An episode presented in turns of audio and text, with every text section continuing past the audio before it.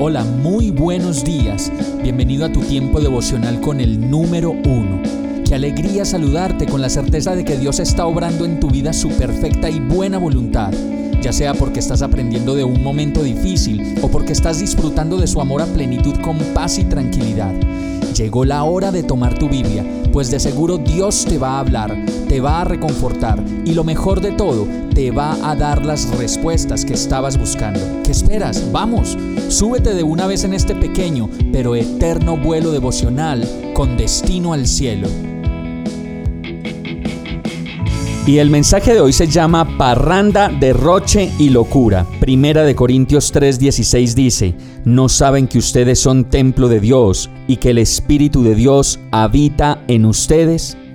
Si supiéramos estas cosas que nos anuncia este verso antes de meternos en tantas parrandas, derroches, excesos y locuras que hacemos, pensaríamos mejor y seguramente pararíamos de hacerlo.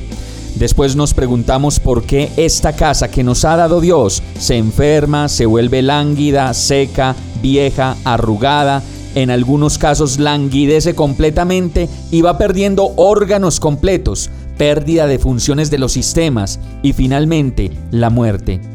Esta casa que Dios nos ha dado no fue diseñada para llenarse de basura, de drogas, alcohol, fluidos de otros cuerpos, infecciones, virus y traumas que vienen por la mala administración de lo que Dios nos ha dado.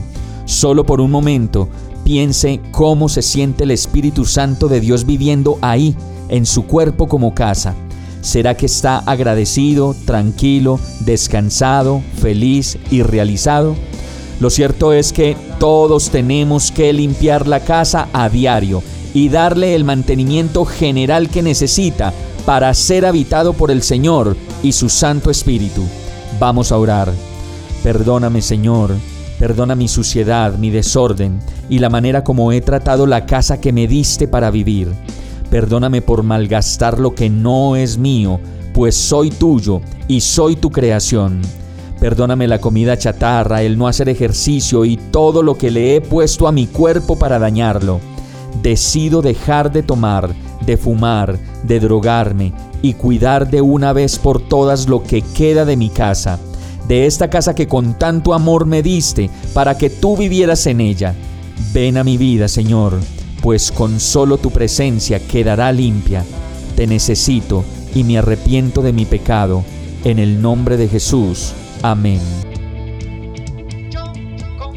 Hemos llegado al final de este tiempo con el número uno. No te detengas, sigue meditando durante todo tu día en Dios, descansa en Él, suelta los remos y déjate llevar por el viento suave y apacible de su Santo Espíritu. Solo compártelo con quien lo necesite y ames. Hoy, de la mano de Dios, todo será un gran día.